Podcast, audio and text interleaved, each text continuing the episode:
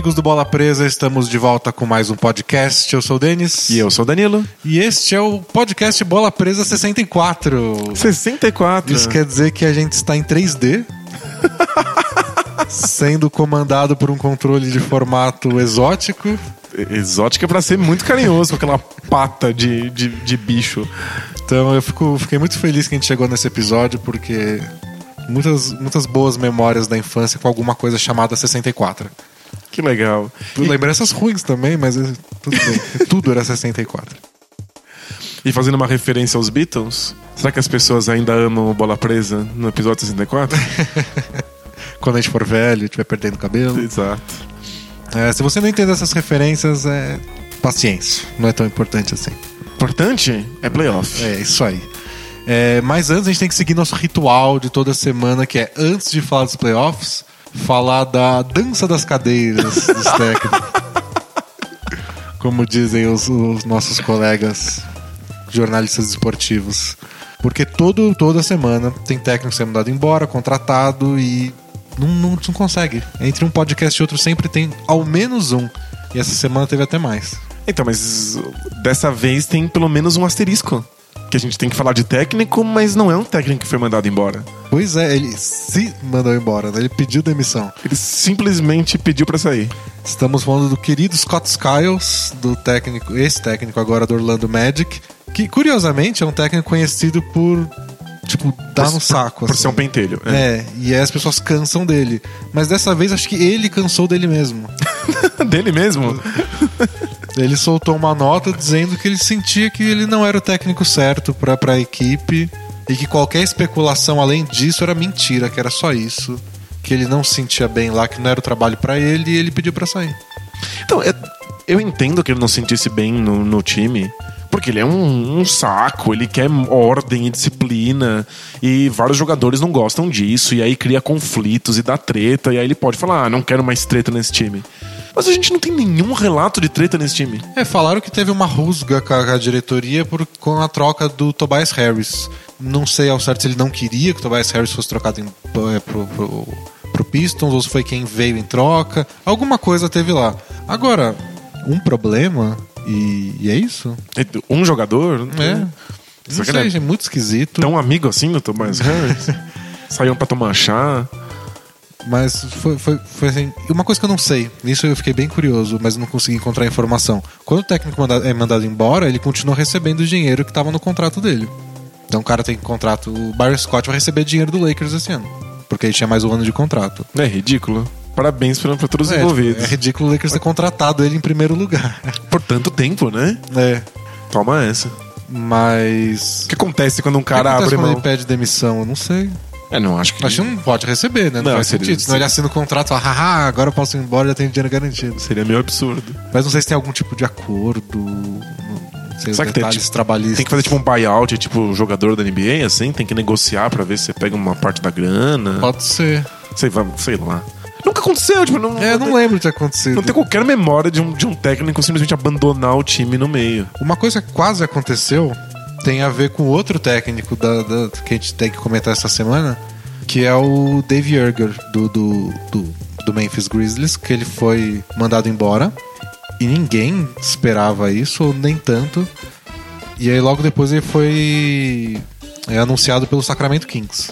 E o Yerger, quando ele tava, acho que em 2014, ano retrasado, acho que foi, ele meio que pediu pra sair do Memphis. Ele pediu uma autorização pra fazer entrevista com o Minnesota, que o Ovo estava procurando um técnico. É tipo essas pessoas que não, não, não querem acabar o namoro porque não tem coragem. Isso. Mas pede pelo direito de ficar com outras pessoas.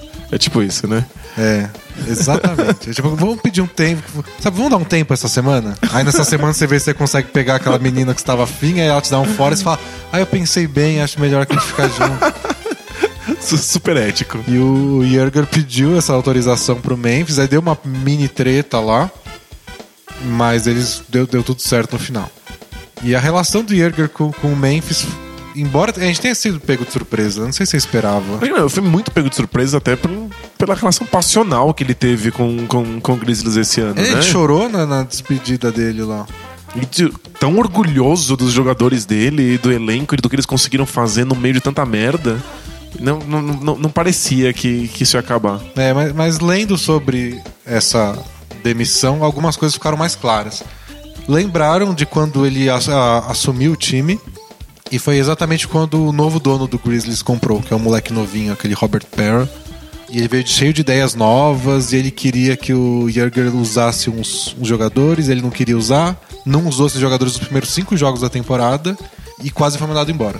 Com cinco jogos de carreira. Era o primeiro ano do Yerger como técnico principal, que antes ele era assistente do Lionel Hollins. Como irritar pessoas logo no começo do que você tá fazendo.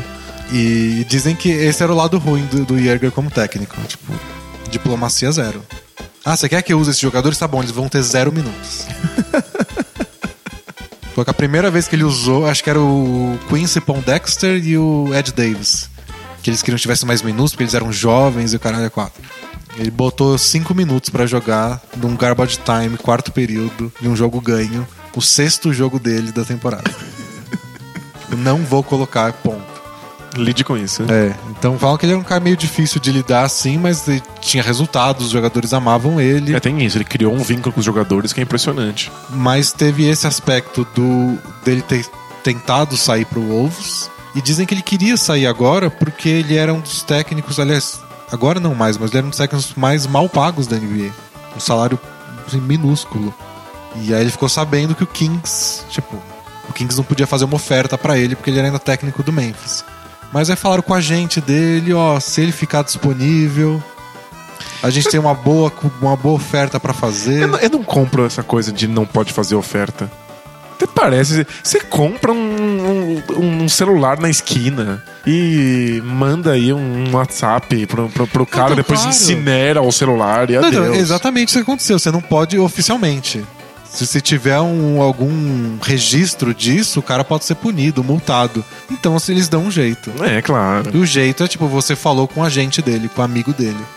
Eu não, eu não falei com você, eu só passei com um carro de som na porta da sua casa dizendo quanto Isso. era o valor do contrato que eu É. queria te dar. É Tem que isso. dar jeitinhos. Aí deram esse jeitinho de falar pro Yerger, ó, tipo, se você conseguir se livrar do Memphis, você vai ganhar, tipo, triplo aqui em Sacramento. E pelo jeito foi isso que rolou, então, sabe? Acho que o Memphis já tava meio, ó, tá bom, você quer ir embora, então Você- vai embora. Você não é o último bolacha do pacote, você já É. tá flertando com outras coisas. A relação lá dentro não era das. Não era péssima, mas também não. Tipo, não era o pessoal que contratou ele, então tinha É. essa relação difícil. Eles querem um cara que põe o pão Dexter pra jogar. né? Então, sabendo dessas coisas, acho que fez um pouco mais de sentido. Mas mesmo assim, depois desse final de temporada espetacular, E, e para mim faz menos sentido ainda ir pro Kings. Porque eu acho que não faz sentido pra nenhum ser humano ir treinar o Kings. É a maior furada, tipo, é, é desastre de carreira. Porque você, você não tem nenhum controle, o técnico não é você. E lá ele vai ter mais Ed Davis e Pondexter. É, É, eles é. também metem o B dele. Uma coisa engraçada, uma outra rusga que o, o Yerger teve no Memphis, que ele falava disso abertamente, eu não sabia, descobri hoje. Que ele sugeriu, assim, fortemente, que eles draftassem o Rodney Hood. É aí mesmo? O Memphis não quis, não lembro quem eles pegaram no lugar, e Rodney Hood tá destruindo. destruindo, foi, foi animal. Tipo, era um cara perfeito pra esse time. E ele ficava dando indiretas. Caramba, já pensou um cara que arremessa de três no Grizzlies, que animal que ia ser. E falou que ele ficava dando indireta, tipo, em entrevista coletiva depois do jogo, elogiando o Rodney Hood, umas coisas assim. Eu não sabia dessas coisas.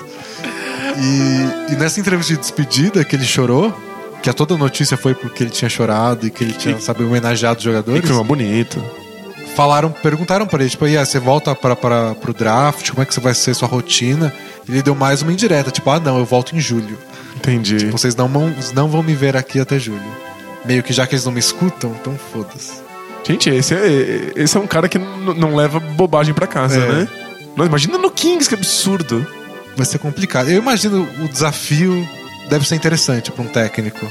Tipo, eu vou ser o cara que, que botou o Cousins pra jogar. Mas é, Nesse, pensando nesse, nesse, nesse modo, tipo, é legal o desafio. Mas acho que um dia depois de conviver com, com o Cousins, você fala, "Hum, pau no cu do desafio, né? Que saco. É que ainda na metáfora de, de namoro, é sempre aquela, aquela história do não. Comigo vai ser diferente. Eu, eu, eu vou mudar essa pessoa. Essa pessoa vai ser outra quando eu chegar lá. Eu vou saber lidar com, com, com o Kings, né? Exato, não. Com, comigo, comigo ele vai querer ser bonzinho, ele vai respeitar, ele vai me ouvir, mas não, é absurdo. Isso nunca vai Talvez. Será acontecer. que, será que ele acha que, que não é tudo isso porque ele lidou com os caras do Memphis? Tipo, o Zach Randolph jogou comigo, Chris Anderson jogou comigo, Matt Barnes, Lance Stephenson. Não vou me intimidar por um Cousins. Mas é que o, o Cousins é, é- é outro 500. Tipo, ele, ele- não tá lidando com com um gangster mal encarado que, que vai, faz ameaça de morte e vai querer te encher de porrada na porta da escola. Ele tá lidando com uma pessoa completamente blindada dentro da franquia que vai ter as vontades dela obedecidas, não importa o que aconteça. É o Kevin Arnovitz da ESPN falou que a diferença do Cousins pra esses caras é que o problema desses caras nunca foi jogar pra valer. Tipo, o Matt Barnes é meio mau caráter mesmo, ele é brigão. Mas você não precisa pedir pra ele, tipo, vamos jogar sério hoje. Tipo, ele tá na NBA porque ele joga sério. Então, e, e- se você chega no Matt Barnes e fala, mano, você tem na cabeça, olha o que você fez hoje, ele vai ficar puto e esfumaçar e tudo bem, tem mais um jogo. Você não pode chegar no Kansas e falar, cara, você não pode ser expulso de novo, você foi expulso mais do que nunca a gente viu na NBA. Fica É. em quadra, por favor. Não pode, ele vai ficar revoltado, o Divat vai dar um comunicado dizendo que o que tá acontecendo com o Kansas é só erro de arbitragem e você se queima dentro da franquia. Exatamente. Não é tipo, sei lá, o Tony Allen. que Você chega, Tony Allen, sei que você tá frustrado, mas vamos defender hoje. Então, ele guarda esse revólver e vamos defender. É. Tudo bem. O Kansas não, o Kansas tá frustrado, ele não vai defender, ele não vai se esforçar, não vai Ele vai, passar. ser, ele vai ser expulso. Ele vai tomar duas faltas técnicas, sair do jogo, você não pode ficar bravo com ele depois. A questão é, se ele der um jeito no Cousins, ele é o técnico do ano. Não importa se o, se o Warriors ganha 77 jogos na próxima temporada. Não, ele é o técnico do universo, assim. então talvez esse. Acho que ele foi um pouco pelo desafio, um pouco pela grana a mais que ele ia receber, lógico. E talvez porque esse Memphis não tenha tanto futuro. Talvez eles vão pra, um- uma reconstrução e ele não quer fazer parte disso. Eu tô, tô feliz de saber que a reconstrução do, do nosso querido Grizzlies passa pelo Pão Dexter. não, vai dar super certo. Parabéns. É, eles já desistiram do Pondexter, a gente vai saber qual vai ser a próxima aposta furada deles. não sei, não sei. Não, não tô otimista com o nosso, com o nosso Grizzlies. Não pode falar isso em voz alta que vai vir uns gritos de herege já. Ah, não, é que nem. É que o Grizzlies nunca é o time que, que passa otimismo, né? Vamos ser sinceros, a gente torce porque eles são os caras que não tem nada a ver, assim. Mas- É, Eles são o- o- a imagem da desesperança. É. E o fato de que eles, eles resistem mesmo assim é que é impressionante. É, então isso que é legal. O fato deles eles fazem de, de não dar otimismo é legal, porque quer dizer que eles vão superar as dificuldades de novo. Mas, e sobre Orlando, voltando por Orlando, acho que é uma boa oportunidade. Eu não era muito fã dos Scott Skiles. E como tem bastante técnico bom no mercado, tipo um Frank Vogel da vida, É, acho que eles podem se dar bem. E o Skiles tem um- o perfil que não se quer mais na NBA. É. Tipo, ninguém tem paciência mais pra ficar lidando com um técnico que deixa o jogador insatisfeito. Porque eu sinto que a NBA tá cada vez mais lidando com a busca por jogadores na free agency como empresa, assim.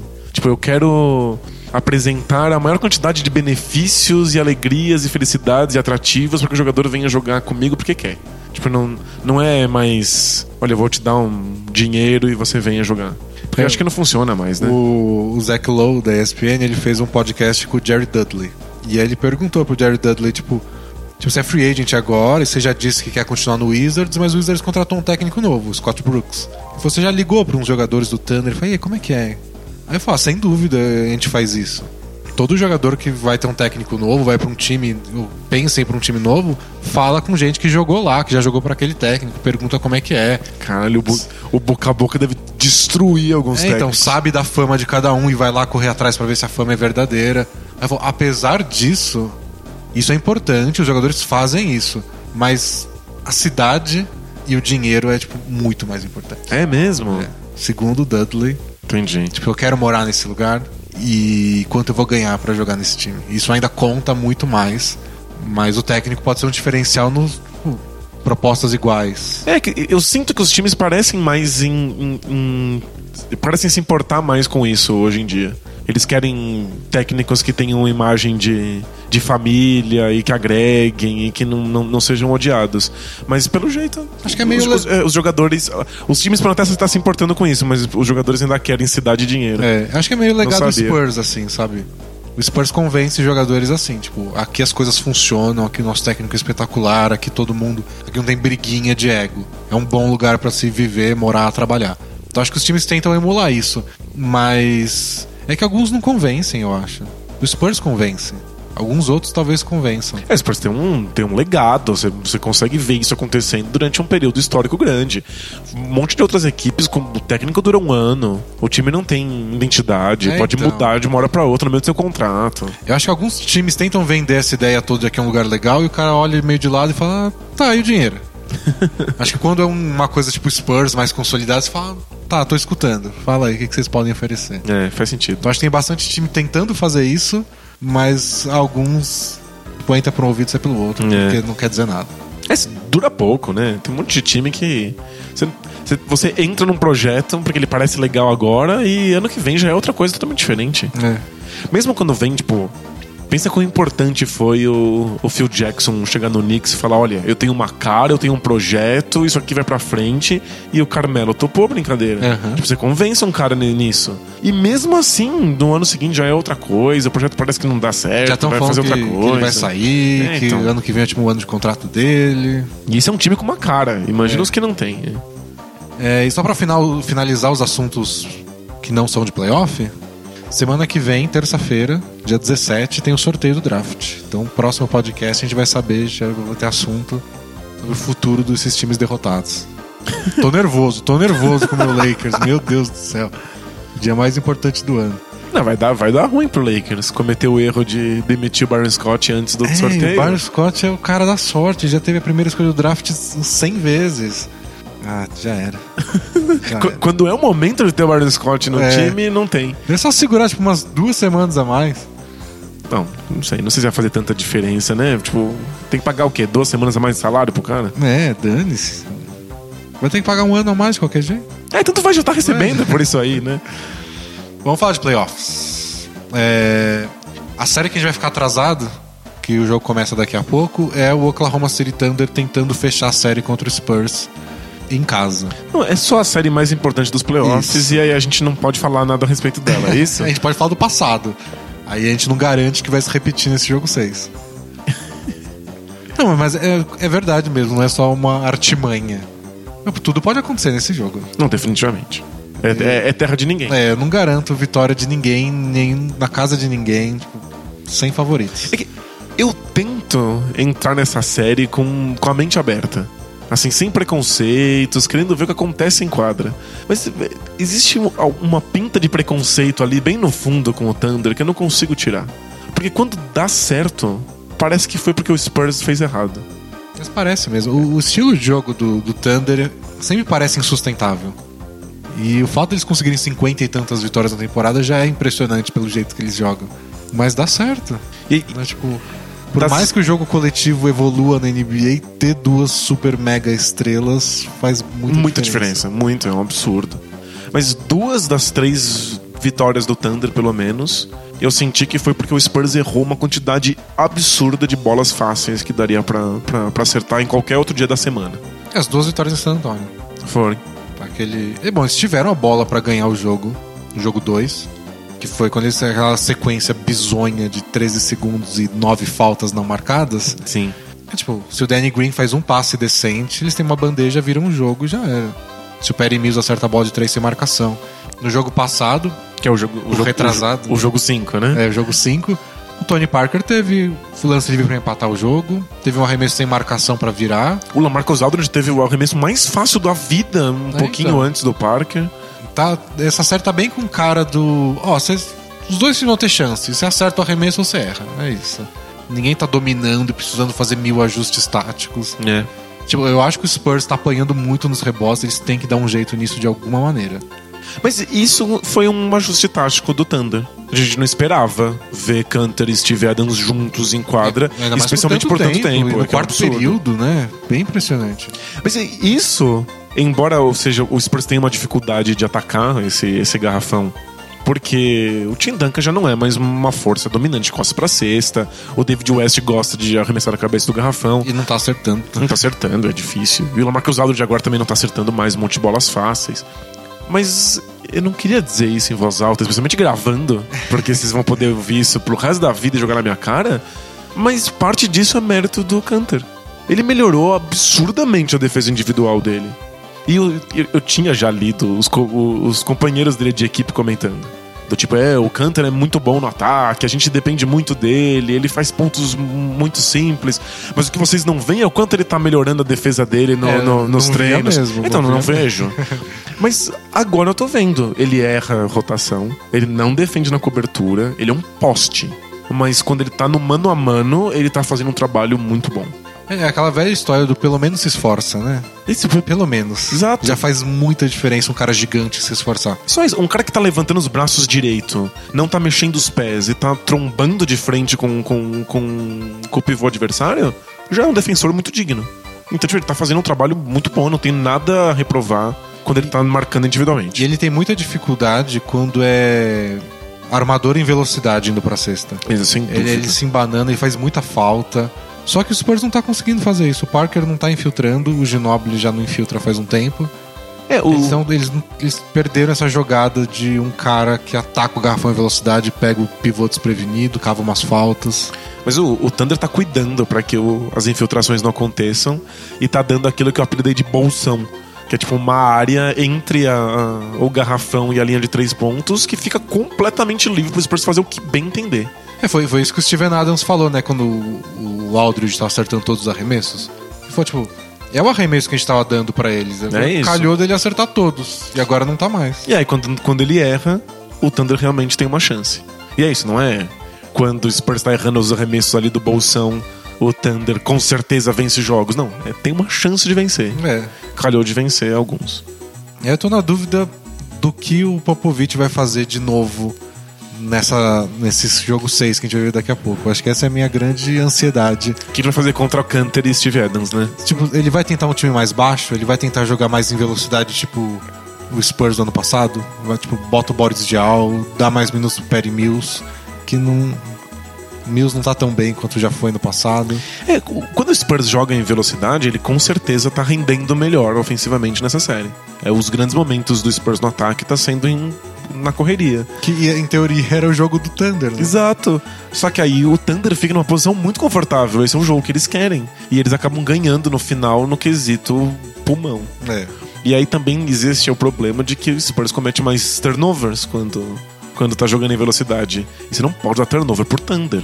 É, o Westbrook é um contra-ataque ambulante. É isso. O Westbrook teve a pior partida dele no, no jogo em que o Spurs jogou mais lento. Assim que o Spurs acelerou, o Westbrook virou uma máquina, um, um bonde de ir pra direção à cesta. E se for pra jogar mais devagar, você tenta uma coisa nova, tipo, o Duncan não marca pontos. O David West não acerta arremesso. Você tenta o Marianovic, nosso querido Boban. Eu tentaria. Não, tipo, o Popovich não é tanto de dar minuto pra novato numa situação extrema, assim.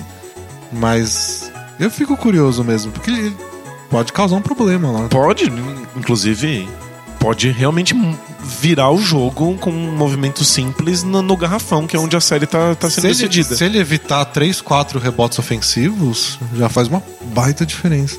É, dois, três tocos no Westbrook. Já pensou? Tipo, já pode, É. pode mudar como, é, como o Westbrook ataca a cesta.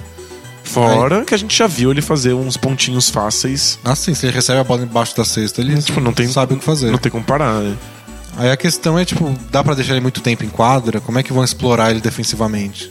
Tipo, vão pegar o cara que ele tá marcando e vão levar ele lá pra fora do garrafão pra fazer um pick and roll. Então, mas aí você tira o Thunder do, da, da, da solução que eles criaram, que tá dando super certo na série, que é ter dois pivôs ao mesmo tempo.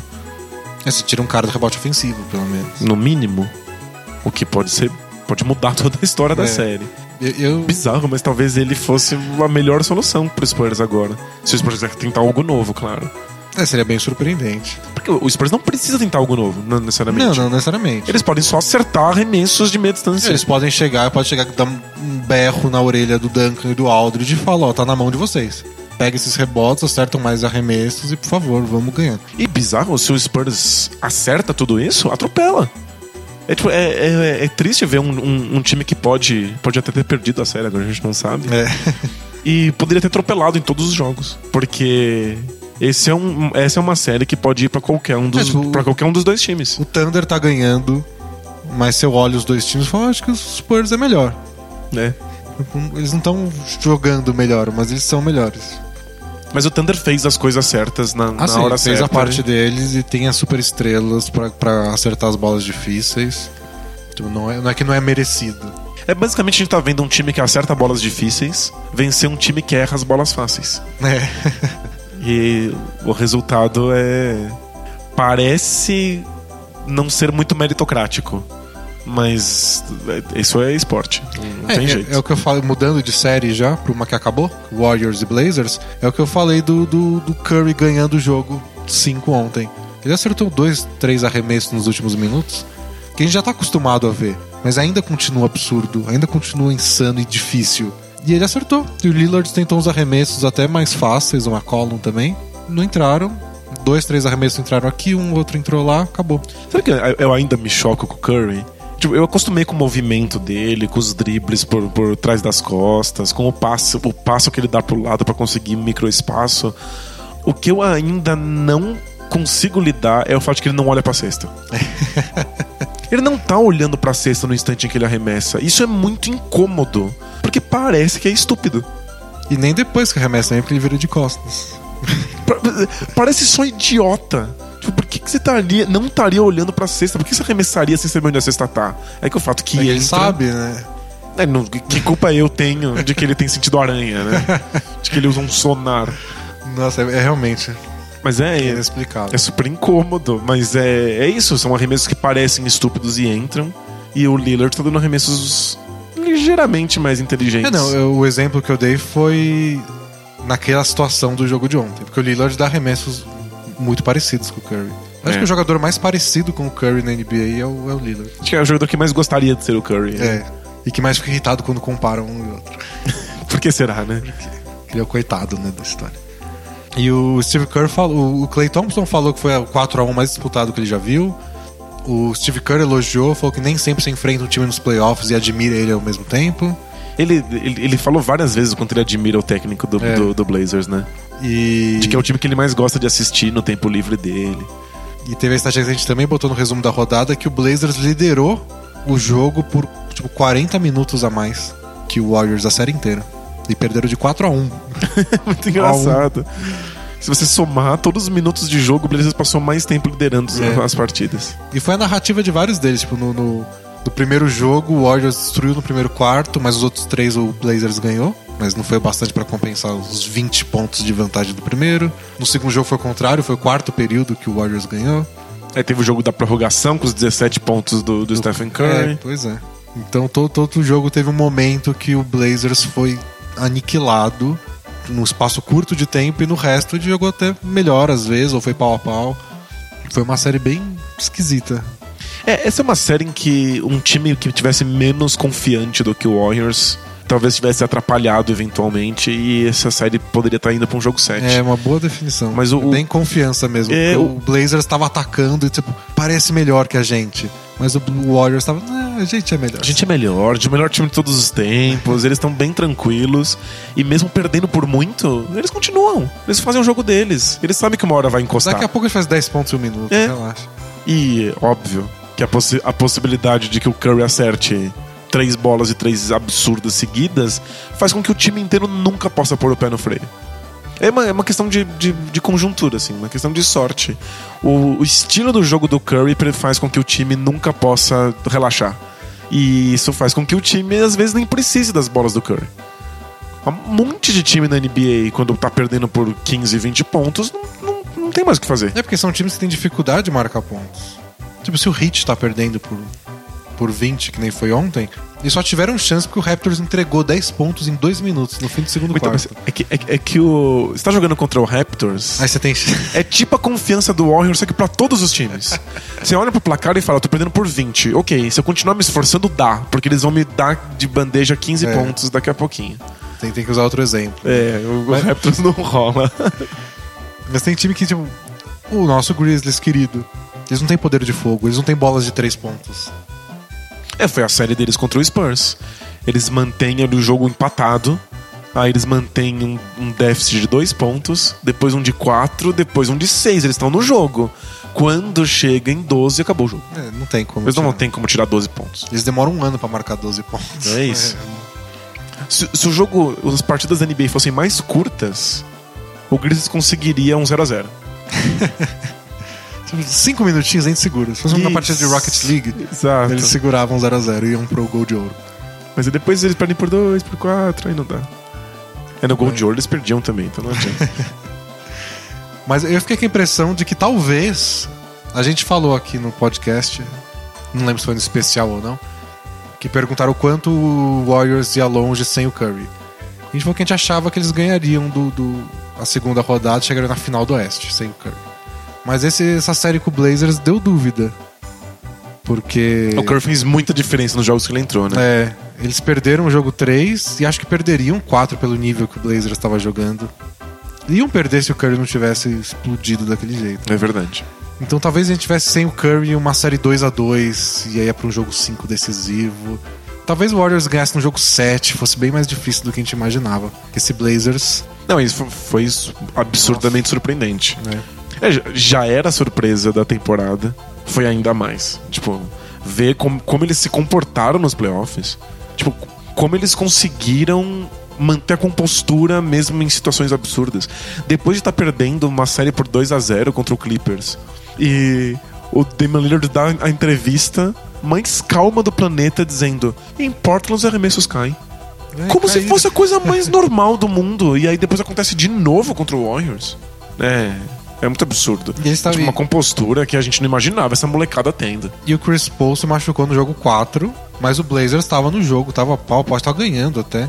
Então, tipo, mesmo com, com o Clippers completo, era bem possível que aquela série ficasse 2 a 2 mesmo. É mesmo. Então. E, eu escrevi também isso no resumo. Tô falando, colocando o resumo inteiro aqui. que esse, esse Blazers me lembrou muito o Warriors de quando eles foram pros playoffs pela primeira vez, esse grupo. Que eles classificaram em sexto, pegaram o Denver, que tinha quase sido invicto em casa, eliminaram o Denver, pegaram o Spurs e foram pra seis jogos. Teve jogo em prorrogação em San Antônio, É. ganharam um jogo em San Antônio. E a impressão era a mesma. Tipo, é um time muito novo. Foi bem na temporada regular, tapinha nas costas. Mas aí nos playoffs jogou melhor ainda. E vários Surpreendeu caras. todo mundo. E vários caras que você falava, oh, esse cara é legalzinho. Começou a jogar melhor nos playoffs. E você falou, olha, tem coisa aí, talvez dê, dê gás no futuro. É, mas será que sustenta? Será que É. continua jogando assim? Será que, que esse tal de Draymond Green, é esse novato, vai longe? Será que esse Exile que teve que jogar uns minutos aí consegue evoluir? O Harrison Barnes era novato também aquele ano. O Clay Thompson tava começando a evolução dele maior. Será que ele se sustenta como um bom defensor? Porque aquela série que ele marcou o Tony Parker foi quando ele, tipo, beleza, oficialmente ele é um bom defensor. É. Então será que ele consegue fazer isso mais vezes, um ano inteiro? Então abriu várias questões e o, Warriors conseguiu responder todas acima da expectativa. Tipo, os caras que eram bons ficaram 100 vezes melhor. Eles contrataram o Iguodala, mudaram o técnico para um técnico que evoluiu o time ainda mais. Deu tudo muito certo, mas dava pra ver o embrião naquela série. E acho que o Blazers é isso, tipo, tem muita coisa boa acontecendo aí, muito cara que pode dar certo, É e muito- só não sabe se vai. Muito jogador que pra mim era fundo de banco, jogando demais nos playoffs. Aí fica, né? Será que se sustenta? É que se sustentar e melhorar, é um time de elite da NBA. É tipo o Al Farouk Amino se achou na NBA finalmente, Não, isso, isso, isso foi impressionante. Mas será que ele vai sustentar? Será que ele vai melhorar ainda mais ano que vem? Aí não sei. Os caras do Warriors melhoraram. Eu acho que eles contrataram o Amino com a expectativa de que ele fosse só um defensor, né? Só que alguém esperava que ele atacasse a cesta e arremessasse de três? O Neil O'Shea, que é o manager do Blazers, ele foi ele era manager do Clippers quando eles draftaram o Amino. Então ele já, Ele era já tinha muito noção. fã do Amino e ele não queria ter trocado o Amino depois. Ele era enxerga muita coisa nele, não sei se tudo isso, né? Arremesso e tudo mais. É porque foi, foi impressionante. O Amino desafogou o ataque do Blazers du- durante a maior parte da- das, das duas últimas séries. E se você vê a mecânica de arremesso dele, parece que não vai funcionar É, nunca. parece que todos vão, vão ser É errados. muito ruim. É, é a famosa mecânica catapulta. Parece atacando pedras contra castelos. Parece mesmo. né? Né? É horrível. Quer dizer, não sei que você goste, sei lá, que seja um nerd de fantasia medieval. É muito legal. Bom, vamos, vamos pro leste, então. É, no último podcast o Cavs já tinha varrido o Hawks? Não lembro, faz tanto tempo. É, parece que fazem 10 anos, então eu imagino que desde, desde o começo do Bola Presa, desde que o Bola Presa surgiu, o Cavs já tá esperando a final do leste. É. Nossa, foi muito fácil, né? Foi, foi Até ridículo. O último jogo ainda foi pra última bola, mas mesmo assim. Mas é, é, eu ainda não tenho essa, essa, essa noção. Porque é o Hawks, eu não levo o Hawks a sério. É. Então eu, eu não, ainda não sei se o Hawks iria desmanchar contra qualquer oponente aí ne- nesse ponto. Se eles simplesmente não tinham poder de fogo pra segurar um time de elite da NBA. Ou se o Cavs realmente foi num, num, num outro nível, botou numa outra marcha que a gente ainda não tinha visto esse time ter. E aí foi por isso que foi um atropelo. Eu não sei o quanto disso é mérito do Cavs e quanto isso é, é o Hawks sendo o Hawks. É, essa é a grande questão do Cavs até agora. Porque foram oito jogos, oito vitórias. Estão acertando bolas de três tipo, sem parar. Essa série contra o Hawks foi a segunda com mais bolas de três de um time na história É, dos isso, playoffs. isso animal. A diferença é que a primeiro colocado foi numa série de sete jogos. Eles foram em quatro. O terceiro colocado foi numa série de sete jogos. O quarto colocado, uma série de sete jogos. O quinto também. Então, dos cinco times que tiveram mais cestas de três numa série de playoff, quatro foram numa série de sete jogos. Eles tiveram sete partidas para fazer essas bolas de três. E o Cavs fez em quatro. É impressionante. A gente sempre imaginou assim, nossa, não seria legal se o Cavs tivesse apoio ofensivo de todos os jogadores e se os arremessos de três caíssem, pronto, é, é isso aí. De Quando- todos ao mesmo tempo. Né? É. Tipo, ah, o Jerry Smith tá bem nessa série, foi um bom desafogo.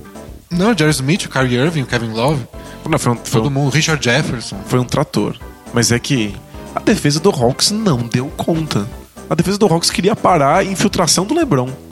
Tipo, você não pode ter um time que se dedica a isso. E eu vi gente comentando que talvez eles tivessem feito, devessem ter feito o oposto.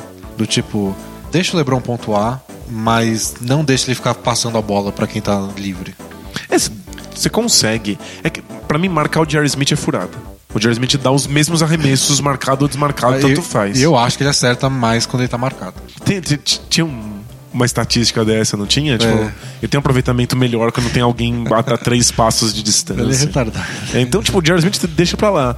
Mas, tipo, você trava o Irving e o, e o Kevin Love pelo menos no perímetro. Você força o Kevin Love a jogar de costas pra cesta. É que o que atrapalha um pouco o Hawks nessa estratégia é que eles não tem ninguém que consiga fazer uma sombrinha no LeBron. Tipo, quando o Warriors fez isso ano passado, de ah, deixa o LeBron pontuar, pelo menos você tinha o Godala lá. É, tipo, você, um- você tem um defensor É, individual. Tipo, o Iguodala vai fazer ele suar pra fazer os pontos. Ele vai fazer ponto porque ele é LeBron, mas ele vai ter que suar pra isso. É, o, o Hawks tem que usar o Cephalosha, né? Tipo, falou, acho que quanto tempo ele aguenta o LeBron? O Kent Bazemore, que é um anão, ou o Paul Millsap, que não tem velocidade pra isso. É, o Hawks Só não... falta esse cara. Tipo, sei lá, lembra quando o, o Magic usava o, o Pietro, o francês? Sim. Então. Era alguém, ele tipo, não era um cara espetacular. Mas é um cara forte que Mas consegue é um correr cara- atrás, é, né? Se tiver um bom defensor forte, na altura certa, velocidade certa, pra você grudar no LeBron e falar, você vai ficar de saco cheio desse cara. Então, o Hawks apostou numa defesa do LeBron que era uma defesa por zona Coletiva, coletiva, e aí o perímetro matou. Então é foi o Cavs que quem torce pro Cavs sempre sonhou ver. Tipo, uma máquina ofensiva, um atropelo, um trator. Só que quanto disso foi a escolha defensiva tática do Hawks? É, acho que as próximas séries que vão dizer. Quer dizer, a próxima talvez não, talvez seja com o Toronto. Se for com o Raptors vai ser muito engraçado. Eu não sei, o Heat eu acho que é mais capaz de defender bem o Cavs, Eu mas eu não acho que eles vão acho. fazer pontos contra o Cavs. Então, Não, mas por enquanto funciona pra eles, né? Eles conseguem ganhar jogos que eles não pontuam. é. Porque, eventualmente, quando precisa, o Andy tira umas bolas da cartola, o Dragic acerta uns arremessos. É, se o Heat passar, o que tá complicado, eu acho que eles têm alguma chance de complicar. Porque o Heat é um bom time de, pra defender bolas de três. Eles têm o White, talvez tenham o Whiteside de volta. É pra você ver se ele volta, tem. Pra ver se faz o LeBron errar umas bandejas de vez em quando. E aí, se eles amarrarem o jogo até o final, tipo, ó, chegou empatado, faltam dois minutos, aí ver se o Wade faz alguma coisa. É, nos dois minutos finais é terra de ninguém. É. Então tem, tem essa chance pro Heat. Mas é um time que tá ralando, que tá perdendo a série pro Raptors. Isso Então, diz não muita vamos- coisa. É, É, não, vamos achar achar um que. pedestal também Exato. no Heat. Que...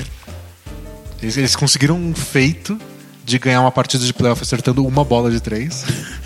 É, é a- Mas- é essa é a série anos 80, né? É. Tipo, se tem alguma coisa saindo na contramão da NBA é Raptors e Heat. E acho que seria interessante para os nossos amigos leitores pra, e ouvintes, no caso, para você contar como você assistiu uma reprise de Raptors e Heat. o que você descobriu, além dos benefícios de não ter a propaganda. É porque quando você assiste um jogo no League Pass e ele não é ao vivo, o, o vídeo que fica lá guardado para você já corta os intervalos comerciais. Isso, já é mil vezes mais Já é curto. é bem mais rápido. E aí, como eu tô tendo que assistir todos os jogos e fazer resumo da rodada, eu quis acelerar um pouco a minha experiência com o Hit Raptors. Então eu comecei a cortar todos os tempos técnicos. E todas as cobranças de lance livre. Porque existe um botão no, no, no League Pass, para quem, pra quem não, não assina e não conhece, existe um botãozinho que joga o jogo, leva o jogo para 10 segundos no é, futuro. Avançar 10 segundos. É Isso, avançar 10 segundos. Então, eu tá um cara cobrando lance livre. Eu aperto o botão de 10 segundos, ele já tá cobrando o segundo lance livre. Eu aperto de 10 segundos, já tem alguém cobrando a saída de bola. E aí eu resolvi experimentar com avançar 10 segundos toda vez que um time repunha a bola da, na linha de fundo. Resultado: eu não perco nada. Absolutamente nada. O time tá cobrando a linha de fundo para ir pro ataque, eu pulo 10 segundos e aí eu vejo um jogador batendo bola parado, sozinho, vendo se alguma coisa acontece no ataque. Não acontece nada. Os primeiros 10, 15 segundos de posse de bola não acontecem nada. As duas equipes. Eu assisti um jogo inteiro assim, eu não perdi nenhuma posse de bola. Aí quando eu fui assistir o Warriors e Blazers, eu tentei essa prática e é impossível. Já tá no rebote. Você vai 10 segundos do futuro, já é rebote, já é contra-ataque do outro time, você perdeu tudo, não dá pra fazer. Mas é isso. Hit Raptors é a série mais lenta da história da NBA. É lento, é pouco criativo, é... é. Não é que o que é lento é ruim. É que é lento que não tá acontecendo nada. É, não é lento porque você tá esperando uma movimentação acontecer para dar um arremesso certeiro. É, não é porque eles fazem muita coisa até conseguir um bom arremesso faltando dois segundos para acabar os 24 de posse de bola. Ninguém faz absolutamente nada. nada. É impressionante. É angustiante essa série, meu Deus. Mas, mas o, o Kyle Lowry conseguiu dois bons jogos, resolveu dois, duas partidas com arremessos decisivos no final. Arremessos estúpidos, né? Estúpidos. Arremessos horríveis, sem nenhuma jogada, forçados, pulando para trás, péssimo. Mas isso rendeu 3 a 2 para eles e acho que estão bem perto de ser possivelmente o pior time a chegar numa final de conferência. Talvez. Acho que sim. Acho que... Eu acho que a gente já falou isso outras vezes do leste nos últimos anos. É que, é, é que eu tô, tô aqui sendo hiperbólico, dizendo que as coisas são o mais lento, o mais horrível, o pior time da história da NBA. É, é que a gente fala assim mesmo. É porque a gente é hiperbólico, é. porque não acompanhei toda a história. Mas eu acho que dos times que eu vi, o Raptors vai ser o pior time a chegar numa final de conferência. Não consigo lembrar de um time tão merda. Que o Hawks ano passado jogou mal na final de conferência. Exato. Mas era um bom time. Era. Esse Raptors, eu tenho minhas dúvidas. Não, esse, esse Raptors não tem nada acontecendo para ele. E é isso, que, é isso que é desesperador. É um time, obviamente, talentoso, com jogadores interessantes, com possibilidades. Uma ótima defesa. Uma defesa espetacular. E acho que é, é por isso que eles estão é, aqui esse ainda. É o mérito deles. Eles é. se defendem muito bem. E é uma defesa individual fantástica. Tipo, é, é impressionante como eles conseguem marcar individualmente. Mas eles têm duas jogadas. Eles têm duas, eu consigo desenhar elas para você agora numa lousa. e tipo, é, são sempre as mesmas, elas sempre quebram e aí sempre alguém dá um arremesso forçado. E aí chega um momento em que depois de quebrar duas ou três vezes, eles não fazem mais. Eles simplesmente batem bola, esperam o tempo acabar. Às vezes rola um pick and roll, às vezes rola só um arremesso. Que coisa quanta, medonha. E quantas vezes eles não, não chamam o pick and roll, aí o Miami troca a marcação? Porque todo mundo no Miami tem o mesmo tamanho. Para eles é super fácil. É. Eles estão usando Justin Winslow de, de, de pivô. pivô. então tanto faz a troca que eles vão fazer. E aí tem a troca e o Raptors continua olhando para aquela troca e fala, e agora? Chamar esse bloqueio não adiantou nada. O cara não é, foi pro pick and roll. Pra que que chama o bloqueio, né? Não é. serve pra nada. E aí fica batendo a bola e tenta um arremesso de três, ou tenta um mini drible e depois um arremesso. Não, o, o que me enlouquece é quando o Valanciunas pega, vai lá. Que descansa em paz. Que descansa em paz, o, o, falecido. Ele vai lá, faz um pick and roll, e aí depois de fazer a troca da marcação, ele não corre em direção pra cesta. Ele corre para fora do garrafão. Abrindo espaço pra uma infiltração que não vem. não acontece. Não acontece. Aí o, se o Raptors fez uma decisão certa em toda essa série, foi apostar no Valanciunas e alimentar ele para que ele criasse jogadas na base da força. Quando o Kyle Lowry parou de dar arremesso quebrado de longe e o Valanciunas começou a dar arremessos quebrados de perto, o Raptors melhorou demais. Aí ele morreu. Ele torceu o tornozelo, tá fora da série. É isso. Era o único o sinal de esperança para um, pra- pra que o Raptors tivesse um ataque coerente. Mas com o Biombo em quadra, pelo menos a defesa ainda ficou mais forte do que já era. É isso, eles Então, joguem na defesa. É. Mas a grande diferença do último jogo foi que o Heat come- cometeu 11 turnovers em um tempo, no primeiro tempo só. Isso rendeu muito arremesso semi-transição pro, pro Raptors. Que é o único jeito que eles acertam bola de três pontos. Aí eles, e aí eles conseguiram infiltração também. O DeRozan conseguiu entrar no garrafão. Que é onde ele é. Tipo, ele foi All-Star pelo que ele fez no Isso, garrafão. ele é sensacional nisso. Ele infiltra, ele enterra, ele cava falta, mas ele não pode receber a bola, parar e tentar tirar no drible o cara que tá na frente dele contra uma defesa bem postada, bem treinada e preparada. Preparada pra isso. É, O, o Heat, acho que taticamente é um dos times mais inteligentes da NBA. Eles, eles sabem como parar o DeRozan. Você não pode simplesmente enfrentar uma defesa que tá esperando você. é, então ele conseguiu quando o Heat sabia o que ia acontecer, mas não tava pronto pra isso. É. É, tipo, todo mundo voltando pra defesa, as coisas ainda meio. Sabe, o quatro já voltaram, o quinto ainda tá no meio da quadra, e o DeRozan já tá atacando. Ou não é o cara que eles queriam marcando o DeRozan, mas é o que tava mais perto na hora, porque eles voltaram correndo. E aí o DeRozan tirou proveito disso, fez o melhor jogo dele na série. No segundo tempo já acabou tudo. O Heat cometeu dois turnovers, o Raptors não conseguiu mais acelerar o jogo e voltou pra esse marasmo de 10 segundos sem acontecer nada. É, Quando começa uma coisa nova nessa série, é tipo um eclipse, assim. Você tem que. Aproveita enquanto existe, porque daqui a pouco volta ao normal.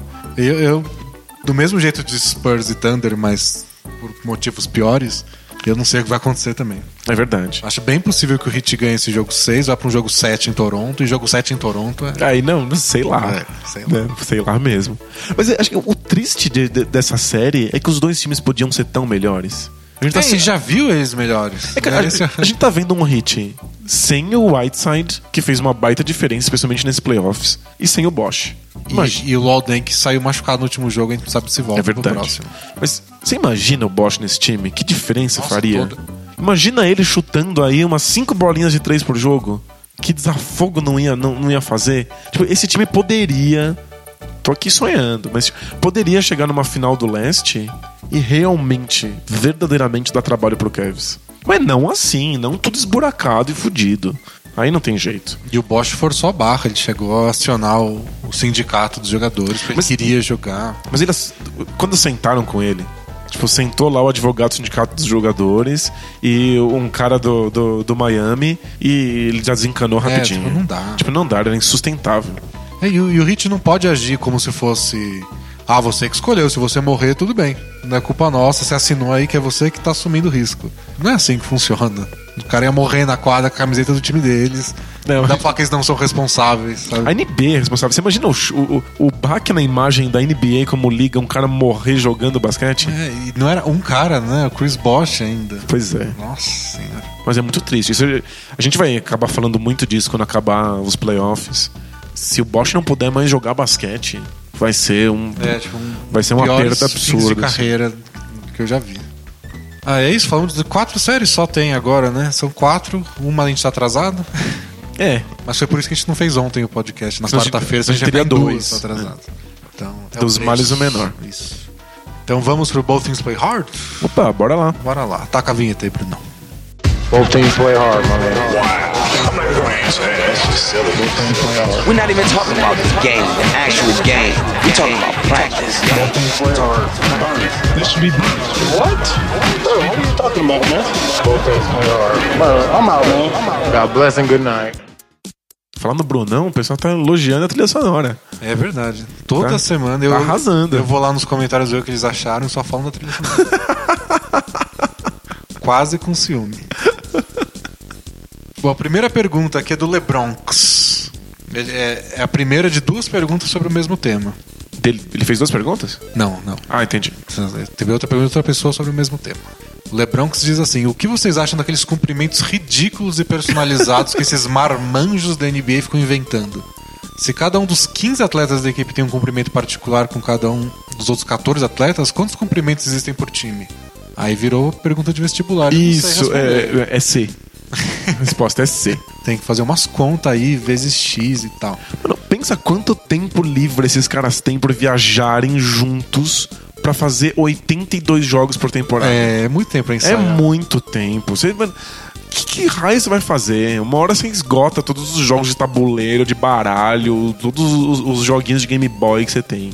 Tipo, mas você uma hora você começa a cumprimentar pessoas. E eles são molecões, né? Não tem São. jeito. Eles São atletas. Tipo, não tem como. Se o seu trabalho é jogar basquete, como é que você.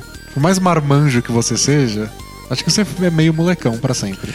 A, a- a gente espera maturidade de pessoas que são pagas pra colocar uma bola dentro de um aro, É, assim, é? né? Tipo, não, não Tá funciona errado. muito bem.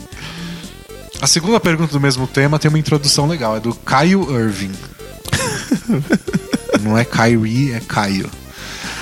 É, Olá, amigos. Primeiro gostaria de relatar que há uns seis anos estava pesquisando sobre a cidade de Milwaukee no Google e fui parar no blog de vocês. Somos o único site da internet a ter falado sobre Milwaukee. Num post que a gente dizia que, abre aspas, quem torce pro Bucks tinha uma estranha, uma estranha fixação por viados roxos. É, eu nego tudo.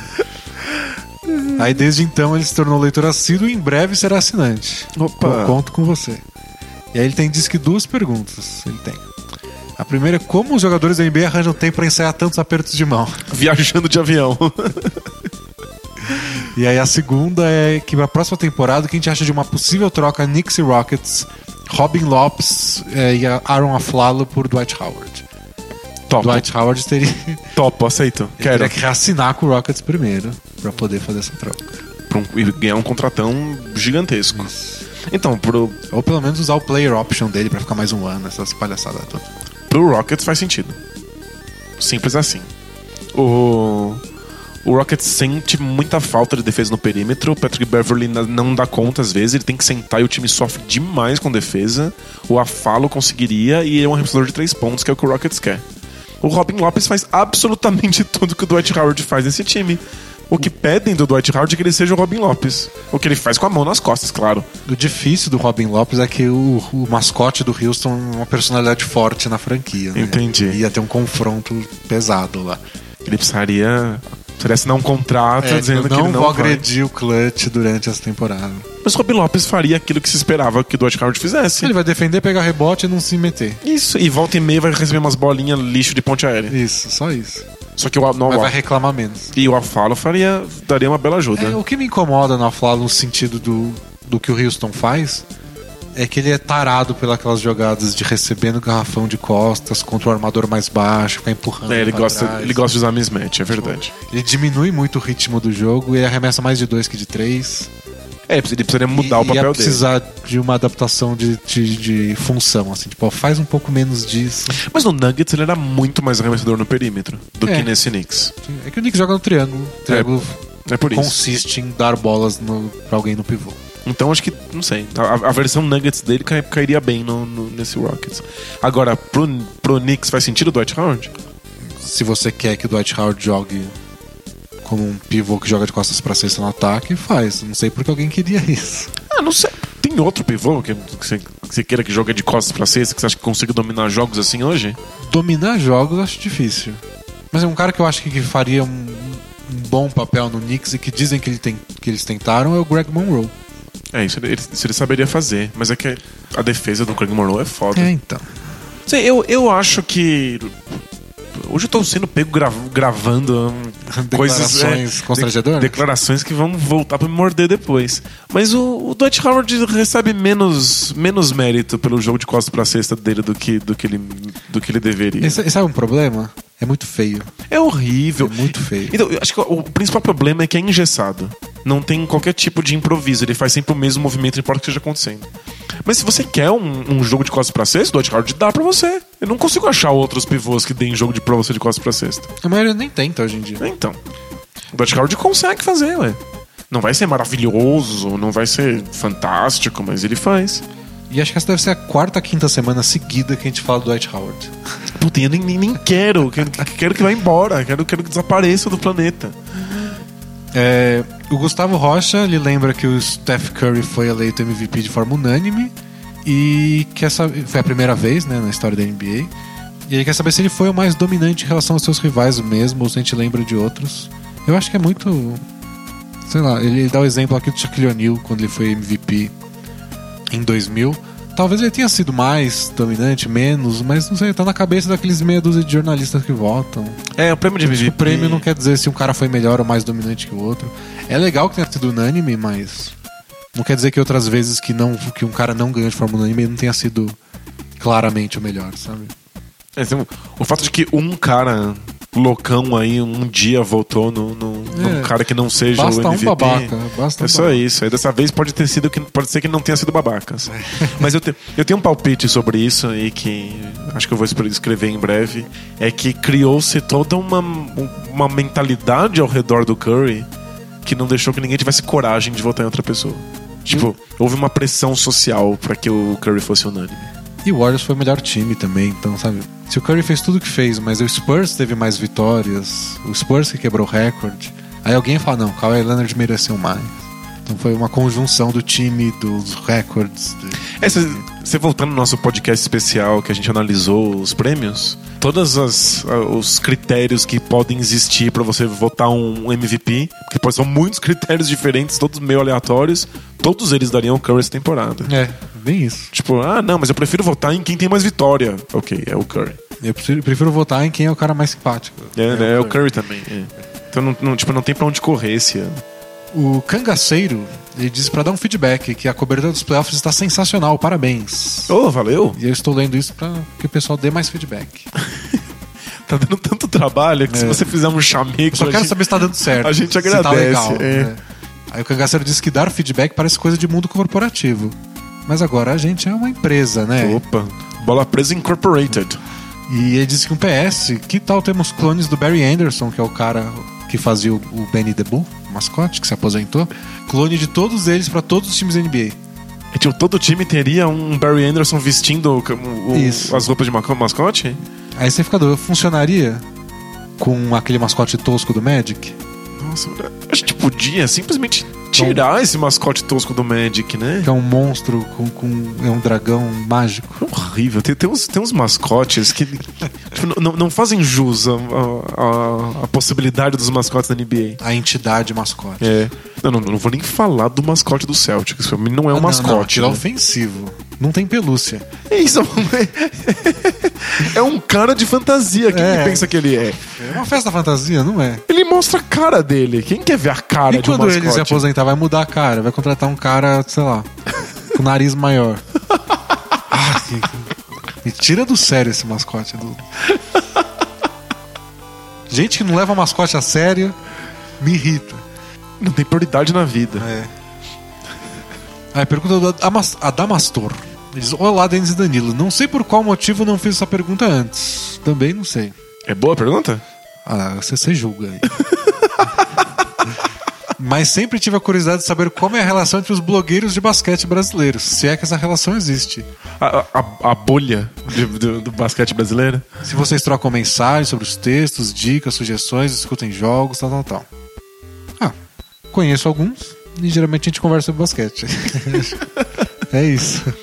Não é tão legal assim de, de comentar. É que assim, a gente tem um ou outro, a gente é amigo e gosta de basquete, a gente sempre pode conversar, mas muita gente, a gente não tinha tanta gente assim antes do blog que a gente conheça, que a gente possa falar de NBA. É. Então, quando surge alguém que tem um blog, tipo, a pessoa faz a mesma coisa que eu. Ela gosta de NBA e escreve sobre isso. E aí, meio que naturalmente, tipo, começa, sei lá, respondendo coisas no Twitter e começa a se falar e a gente fala de basquete. É sempre legal, porque outra pessoa entende de basquete É também. isso, né? Alguém que se dedica tanto quanto a gente. Aí, aqui no, no, no caso de algumas pessoas, eu acabei conhecendo melhor porque teve os jogos da NBA no Rio de Janeiro. Aí eu fui lá e eles estavam lá pra acompanhar o jogo. É, tem isso. Eu, eu conheço alguns, alguns blogueiros de basquete e eu nunca conheci ninguém pessoalmente. Você conhece É. alguns. Porque tem lá, eles também conseguiram a credencial por ter um blog de basquete, a gente se encontra e assiste o jogo no mesmo lugar, conhece um pouco mais. Mas não sei, não, não- a gente não fica discutindo, ah, o texto, o que, que a gente vai fazer. É meio que qualquer pessoa. Tipo, você viu o que o Curry fez ontem, meu Deus. Né, tipo, é, essa de feedback de texto. Tipo, olha, mandou bem aqui, mas deveria ter mudado isso nesse texto. Acho que isso não rola É, muito, não. né? Mas é uma coisa legal, tipo, o- eu sempre cito o Vitor do Two Minute Warning aqui, porque eu converso bastante com ele. E as conversas às vezes rendem uma ideia para um texto. Tipo, ele comenta alguma coisa de um jogo, eu respondo, ele responde outra coisa, ah, é verdade, dá para escrever sobre isso. Então, é inspiração também. É, próxima pergunta. É do Dan. É você, Dan? Às vezes eu quero fazer perguntas pra, pra, pra, pra mim mesmo. Acho que eu nunca te chamei de Dan na minha vida. Eu agradeço. é. É, o Dan fez uma pergunta que obviamente não é você que fez, porque é uma coisa que a gente já respondeu, é repetida para um monte de gente, mas como continuam fazendo, eu imagino que periodicamente a gente tem que lembrar as pessoas disso. Tem as, as novas gerações né, de leitores do Bola Presa. Se bem que o, o Dan, ele, ele se mostra um péssimo leitor. Você tá falando isso na cara dele? Um desatento leitor. ok, melhorou. Porque ele diz que é leitor desde 2010.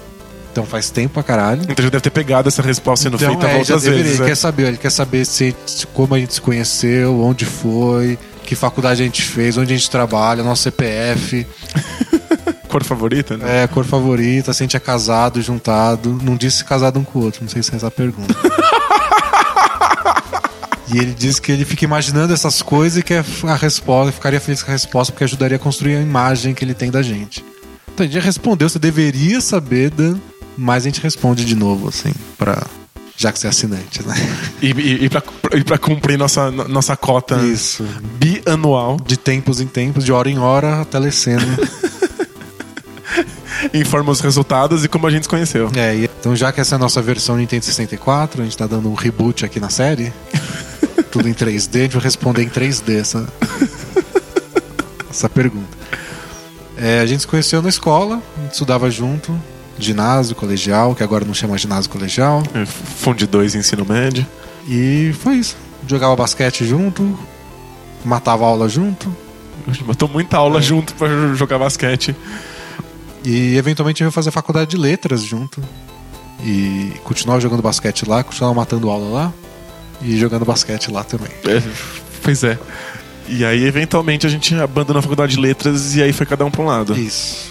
Tipo, não, não na vida, mas na nas faculdades. É. Aí o Daniel foi fazer filosofia, eu fui fazer jornalismo. Aí eu matei menos aula. Eu. Eu não. E, e sim, temos primeiras damas do Bola Presa. Quer saber se a gente é casado ou juntado? Eu sou ajuntado, o que eu não uso o termo porque eu considero isso casado. É, Mas não tá no papel. É isso, não, não, Não não, tá nos... Eu não assinei. Deus não reconheceu ainda. Eu, eu quis as- assinar um papel recentemente por questões burocráticas. É. Custa caro pra caralho! Custa muito caro! Então quer dizer que você não ama ela.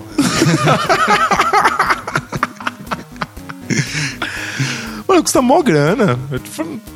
Chegamos em comum acordo de que era dinheiro demais pra um pedaço de papel esquisito. Então eu tenho uma namorada, o Danilo tem uma juntada. É isso, a gente não respondeu nosso CPF, mas tudo bem. Ok. Ma- Mantenho meu CPF sob segredo. Mas já são, já são uns bons. ah, mais de 15 anos que a gente se conhece e que a gente fala de basquete por 15 anos seguidos. É mais de 15 anos? Mais de 15 anos. Caralho! E, e aí, eventualmente, a gente tava lá. Depois que a gente desistiu da da faculdade de letras, a gente tava sem saber o que fazer da vida. Falou, e se a gente pegasse aqueles e-mails gigantes que a gente manda um pro outro falando de basquete e transformasse num texto? Era muito legal. A gente acompanhava a rodada. E e-mails já foi uma segunda etapa. Porque no começo, essa, a, a nova geração de do Bola Presa nem vai saber do que se trata. Era no ICQ. É. que era um programa de troca de mensagens na- via internet. É. E aí a gente acompanhava a rodada, se nós dois estivéssemos acompanhando a rodada ao mesmo tempo, madrugadas adentro, a gente ia conversando sobre os jogos ao vivo. Em tempo real. E aí, quando um não podia acompanhar a rodada, a gente mandava relatórios do que tinha acontecido um pro outro. E boa parte disso era tipo alguém, algum de nós que tava numa noite retardada e ficava até as 5 da manhã acompanhando play by play. Isso, né? No Era- site da NBA. Era tão difícil ver vídeos, né? É. Quanto mais assistia um jogo ao vivo. E a gente ficava analisando box score e mandando um pro outro. E eu já contei aqui, a vez que eu fiquei internado, e você me mandou esses relatórios, É, eu fiquei um- lendo na, na cama do hospital. E aí a gente, uma hora, resolveu que isso poderia virar um blog. E virou essa versão 3D. aqui. Pergunta do Guilherme, a última antes da gente ir pro, pro, pro PDF do Nicolas Miau. O Guilherme diz aqui: fala cúpula bola presa, tranquilidade? Favorável. Opa. É, por favor, me ajudem com uma questão. Realmente preciso de uma opinião ou algo que me faça sair da minha linha travada de raciocínio e tomar uma decisão. Estou noivo há um ano e decidimos que realmente vamos nos casar. Opa, é corta relacionamento essa. Isso. Vamos lá. Mas o que seria casar? Aí o Opa. questionamento que você fez agora. Boa. Aí ele confe... aí já vai para outro lado. Confesso que gostaria de uma comemoração tradicional. E minha noiva também gostaria de uma cerimônia, vestido de noiva, aquele dia marcante, álbuns de fotografia e tal. Ambos querem. Tem uma preguiça disso que, nossa senhora. Por sorte, ele e ela querem a mesma coisa, né? Porque Entendi. É, seria traumático você pensar assim e. Pois é, uma pessoa que entrar na igreja com, com- tocando a marcha nupcial e a família inteira tirando aquela- aquelas fotos que é pra guardar pra sempre. O outro é satanista e tipo, não, se pisar dentro da igreja pega fogo, sabe? Aí é tenso mesmo. É que ó, ambos querem, porém, começamos a pesquisar lugares, tipos de evento, etc. E nos deparamos com um custo extremamente alto coisa de 20, 25 mil reais. Nossa, você tá maluco! para fazer uma festa barra cerimônia simples e bem econômica. Sabe quantos, quantos meses de League Pass é isso aí? É, para fazer algo de uma qualidade maior e para mais convidados, o preço sobe mais rápido que o teto salarial da NBA. com, com essa grana aí, você, você começa a investir e vai comprar o Bucks. é, é o que a gente faria. E por outro lado, estamos paralelamente vendo apartamentos e casas para comprarmos. E também está bem caro morar em São Paulo. É, né? Para morar em regiões afastadas, em apartamentos pequenos, se gasta dois- 200 mil brincando. É verdade. Ou seja, o dinheiro do custo da festa daria uma bela ajuda quanto a comprar a nossa moradia, mobiliário e tudo mais. Deixando claro que nossa situação financeira eh, não é das mil maravilhas, não temos dinheiro nenhum guardado e nossa renda mensal somada fica próxima de 7 mil reais. Gente, é, é muita informação. Parece que, sei lá, Ele tem- parece que ele tá mandando os dados pra Crefisa. Ele tá assim. fazendo declaração de imposto de renda. Aqui, o que fazer? Realmente preparar algo para o dia do casamento com cerimônia, comemoração, marcando o momento lado da família? É, ou apenas focar na casa e nos mudarmos para morarmos juntos, tendo como nosso casamento apenas o fato de estarmos morando no mesmo teto? É, além dessa dúvida, se tiverem paciência de opinar, é, vale a pena morar de aluguel ou investir pesado e comprar algo? Para alugar é muito mais fácil conseguirmos pagar um valor viável e para morar nos lugares bons. É, mas que não seria nosso. Dizem ser horrível gastar por mês uma grana com algo que não é seu. É, vocês podem estar achando estranho uma pergunta de algo tão importante para a minha vida, mas realmente não consigo me decidir em caixa alta. E Estou travado nessas dúvidas há, pelo menos dois meses. Acho muito legal que tipo, a pessoa não consegue decidir de jeito nenhum. E aí ela ataca essa decisão no, tipo, no colo de dois, duas pessoas completamente aleatórias É. que falam sobre basquete. Né? Desconhecidos que comentam sobre basquete, por favor. Muito legal, assim. fico- eu acho muito divertido. Ó, me ajudem com opiniões, vou considerá-las fortemente, obrigado. Ó, deixo claro que em qualquer que seja a decisão, a assinatura do Bola Presa continuar firme e forte. Uhul, no fundo é isso que importa. É isso que é. importa. Eu quase falei assim, sabe quanto, o quanto esse dinheiro do casamento pagaria de meses de assinatura do Bola Presa? Então, por, por partes. Por primeira parte, casamento. É, então, ó, é, eu acho importante ritualizar coisas. Tipo, criar marcos e criar lembranças e memórias e fazer um- uma cerimônia em que você sinta que aquilo é uma mudança na sua vida e que você tenha a sensação de um novo começo. Acho isso essencial. Isso não precisa custar 25 mil reais. É. Pode ser você com uma pessoa, é, sei lá, plantando uma árvore no Parque Ibirapuera. Pode ser qualquer coisa da sua mente insana que simbolize um novo começo ao lado de uma outra pessoa. Pode ou não envolver sua família, pode ou não ter fotos tiradas num celular. É, eu acho que vocês provavelmente estão pesquisando as maneiras tradicionais de fazer um casamento. Então vocês foram lá no, no buffet e pediram um orçamento, sabe? Eu acho que dá pra tentar contornar isso de algum jeito. Vai ficar menos glamuroso, vão ter menos convidados, mas acho que não precisa ser ou nada ou 20 mil reais. Acho que dá pra achar um meio termo. Claro, né? dá pra ritualizar isso bonito. Mano, chama todo mundo, todos seus amigos, família, e faz um piquenique no parque. Sabe, todo mundo aparece, você tira as fotos que você quiser, você conversa com, um- um- com cada uma dessas pessoas e pronto, ritualiza. É, qualquer coisa. Aluga uma chácara por um Isso. fim de semana. Faz- Faz, faz uma, uma decoração bonitinha lá, chama algumas pessoas pra passar o tempo e pronto. Reúne, reúne seus, os, os seus pros seus melhores amigos e parentes e simplesmente lê os seus votos pra sua esposa, ela lê os votos pra você, depois vocês queimam os dois papéis e no escuro ficam assistindo aquela, aquela chama ali até ela se extinguir. É, Olha que bonito, né? Eu acho que se vocês se importam com a cerimônia, vocês podem criar uma cerimônia e. Sabe, o meio termo. Mas nem meio termo, meio termo é 10 mil reais. Exato. Não, não, a gente, tá, a gente tá falando de, tipo, o dinheiro do busão. É. É. Ou. Ou até gastar alguma coisa, mas. Tipo, não precisa ser só, tipo, ir até o parque e fazer. Vocês podem alugar um lugarzinho e fazer uma festa.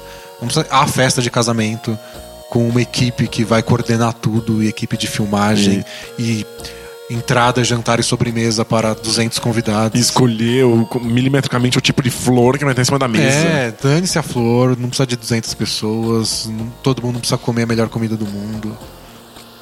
É, próximo passo. Realmente morar em São Paulo é caro pra caralho. É jeito, muito, né? Não tem jeito. É a cidade mais cara do Brasil, oficialmente? Ou não? Ah, tinha umas coisas que. que volta e meia sai essas coisas de o Rio é mais caro, mas Mas é caro. É, É caro é- é- é caralho. tudo muito caro e pronto. sendo a mais cara ou a segunda mais cara. Agora, entre morar de aluguel e comprar alguma coisa, existem várias, várias pessoas muito mais qualificadas que a gente para responder isso. e se você pesquisar na internet, tem um monte, eu já li bastante sobre isso.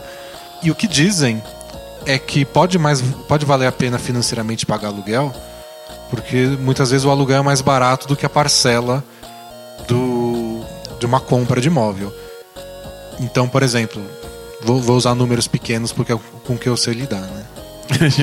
Número não é o forte. não é nessa praia. Mas você, você paga mil reais por mês pra sua casa própria. E aí você acha um lugar, mesmo que você também queira, que seja o aluguel de 200, de, de 800. Se você pegar esses 200 que sobrarem todo mês e investir em alguma coisa X, pode mais valer a pena a longo prazo você alugar. Olha só. Porque, ah, no fim o apartamento vai ser meu e tudo mais, mas no fim esses 200 por mês que você acumulou e investiu podem valer ainda mais. Ou seja, desde que você pague um aluguel mais barato do que seria a parcela de uma Isso compra, você tá Pode bem. valer a pena se você usar esse dinheiro que sobrar para investir. Se você gastar com pizza, aí não. Mas, pô, pizza é um, Pizza é um é da belo investimento, é animal, é. Mas não, depende do, do quanto você economizaria no aluguel, se você economizaria, se você conseguiria ter disciplina para investir esse dinheiro que sobrar. E tem também a questão da qualidade de vida. Tipo, ah, vou comprar uma coisa que é minha, mas num bairro que você odeia e que é longe de tudo. É, é complicado. Tem, tem o ponto de que comprar uma coisa é meio que ficar, especialmente num- num- numa bolha imobiliária em que começa a ficar difícil você vender um apartamento quando você quer. Você começa a ficar preso naquele lugar, É, assim. Você não isso. consegue. Você quer mudar de cidade, você quer mudar de bairro, você não consegue. Por outro lado, eu que sempre vivi de aluguel, sinto o contrário. Tipo, se me der a louca e eu quiser ir embora, não tenho onde botar minhas coisas, sabe? Eu tenho que ficar É. carregando todas as minhas coisas comigo o tempo inteiro, parece cigano. Então, tipo, tudo tem seus prós e contras. Tem que. A gente não ajudou muito, né? Não.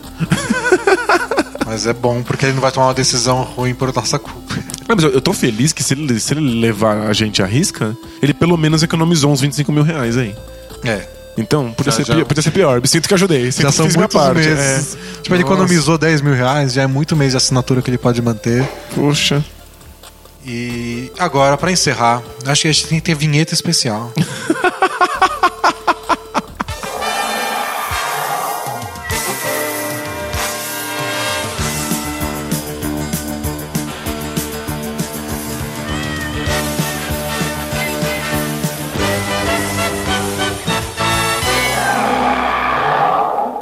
Nicolas Miau mandou uma carta. Não, peraí, você tá zoando que isso aí é a versão resumida. Isso aqui que eu tô colocando na sua frente na tela. Um, dois, três, quatro, cinco, seis, sete, oito parágrafos é a versão resumida. Cortei mais da metade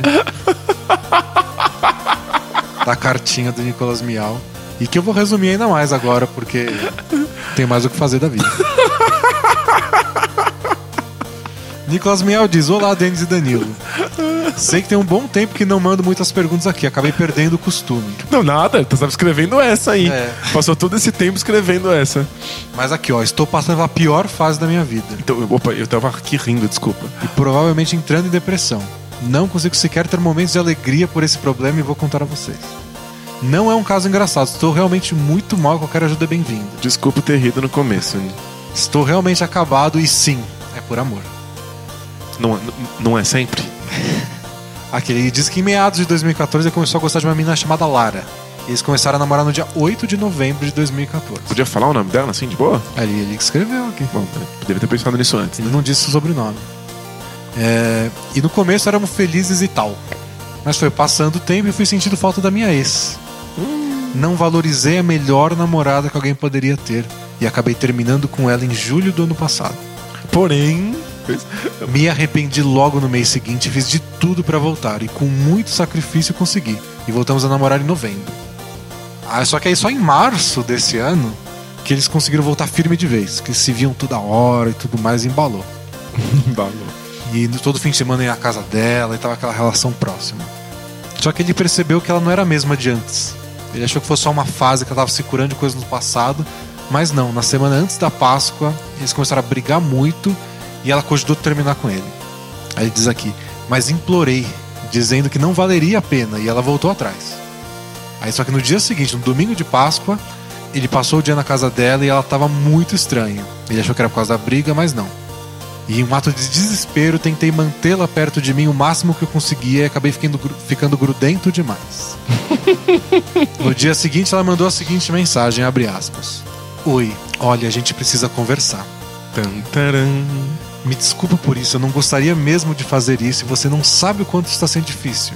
Mas é melhor a gente seguir só com amigos daqui pra frente. Você é um namorado Ouch. incrível, de verdade, e por isso merece uma garota que te ame tanto quanto você me ama. Ah, que bonito. Isso vem acontecendo há um tempinho, mas só me identifiquei agora. Fecha aspas. Laura. Poxa, que bacana. Boa, Lara.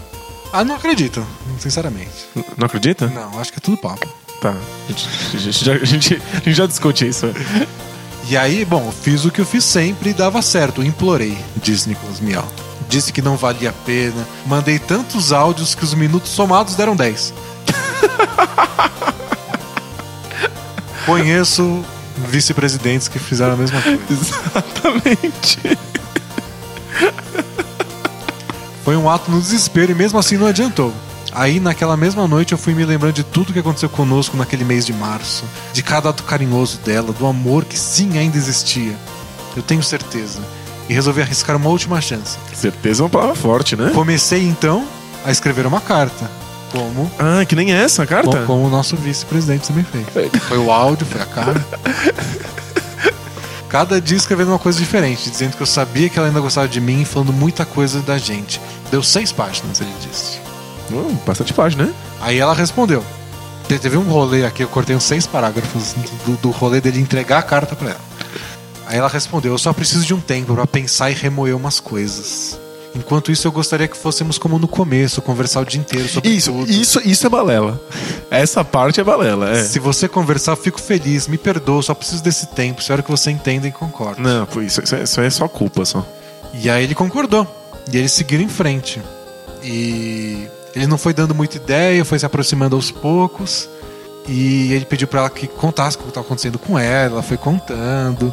Ela tava meio brigada com o pessoal da turma dela, da sala dela. Ela Ou seja, ela precisava de, de, precisava de amigos. precisava de amigos, claro. E aí eles começaram a conversar mais falaram até de ficar em algumas festas sem compromisso. Só que aí, nessa busca por novos amigos, ela começou a falar com outro garoto. Que, segundo Nicolas Miau, ela já tinha chamado no passado de nojentinho. E aí Nicolas Miau ficou revoltado. Porque se ela queria ter um amigo novo, foi escolher justamente o nojentinho pra ir conversar. O que quer dizer isso? Que engraçado. Aí- Eu, eu, eu meio me, me identifico. já, já, já chamei gente nojentinho e depois voltei atrás mentalmente. Aí ele ficou revoltado com ciúme. E ele quer saber o que eu faço, cara. Estou muito mal, sei que ela ainda me ama. Você não sabe, É, né, porra. sa- saber é outra palavra bem forte, é. E no fundo sei que isso está na- nas minhas mãos. T- Calma lá, É, não, não, É, você até pode ser a estrela da sua vida, É. mas é, o mundo é meio grande, assim, tem bastante gente envolvida. E aí, só que eu fiquei com medo depois que esse garoto entrar na história. É. O que mais? Ah, Aqui. Eu preciso muito dela, não consigo fazer mais nada. Eu sei que vamos voltar, mas não estou aguentando sentir isso. Essa esperança que me mantém motivado para fazer tudo que faço na vida. Ele sabe que eles vão voltar, saber, Sabe. saber, saber é uma palavra Ele forte, né? E ele diz que se não tivesse expectativa, ele não tem mais nada. É. Eita, então tá ruim. E o que mais atrapalhou foi ter ficado grudento naquele sábado antes da Páscoa. Ai, coitado, coitado, ele tá se culpando por, por Vacilei. uma, uma coisinha de necas. Vacilei muito com ela no passado, mas quero essa última chance pra dar a volta por cima. Ela é a mina da minha vida. Tenho certeza absoluta disso. O que eu faço? Gente, certeza. Como fazer pra ela sentir mais a minha falta? Não aguento mais isso, amo demais essa garota, sei que ela também sente o mesmo por mim. Posso, Preciso mesmo da ajuda de vocês, agradeço desde já um abraço. Isso foi muito longo. É, essa, tenho certeza absoluta que ela é a mulher da minha vida me lembrou um programa que eu adorava, que não existe mais na, na- na TV brasileira, que é o Último Passageiro. Lembra disso? Não lembro. É uma competição de escolas em que alunos ficam competindo uns com os outros pra ver qual sala de terceiro ano vai ganhar uma viagem de formatura. Ah, sei, sei, sei é. E aí, no final, né? Não importa o que você tinha respondido as perguntas, é sempre acaso total e absoluto. E aí, uma das pessoas, tem, um membro de cada escola tem que escolher uma chave que vai ligar o ônibus que vai levar você pra viagem. E todo mundo fala assim: tenho certeza absoluta que é a chave 4.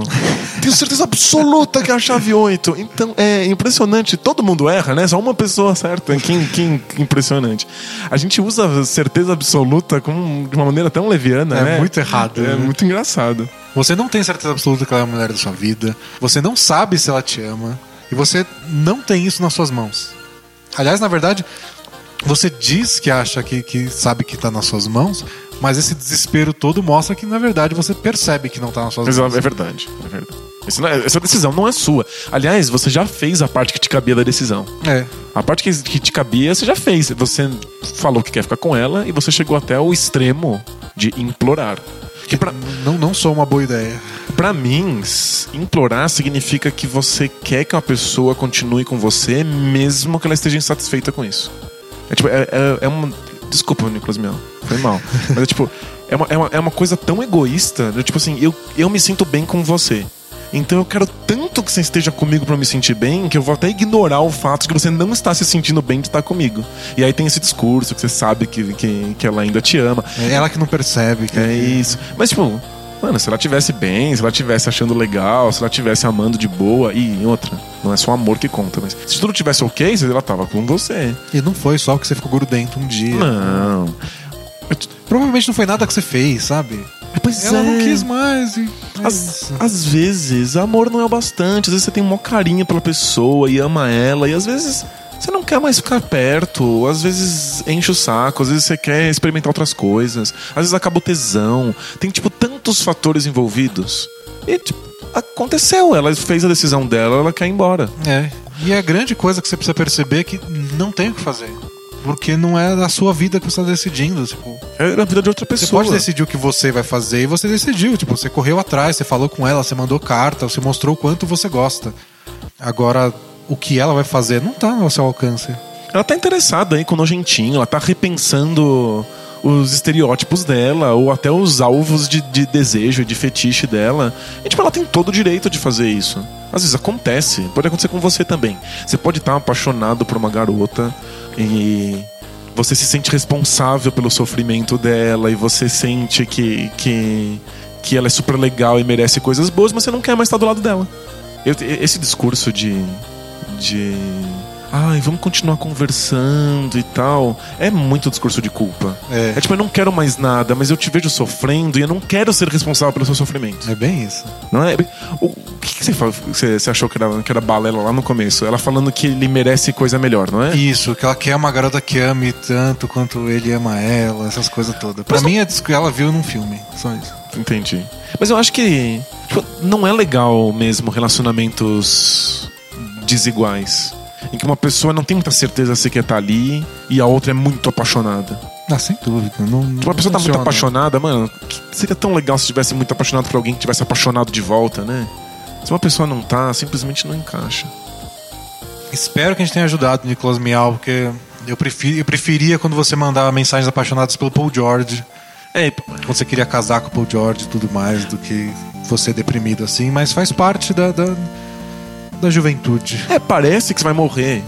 Mas é, é, usando um tiquinho de filosofia, é porque você, quando você para de saber quem você é e você passa a ser a outra pessoa, quando o relacionamento termina, você não sabe mais o que fazer. Você É. não é mais nada, você esquece o que você gosta, você esquece o que você faz, você esquece quais são as as suas questões. Você virou o outro. Então, tipo, o outro tá indo embora, não te sobrou nada.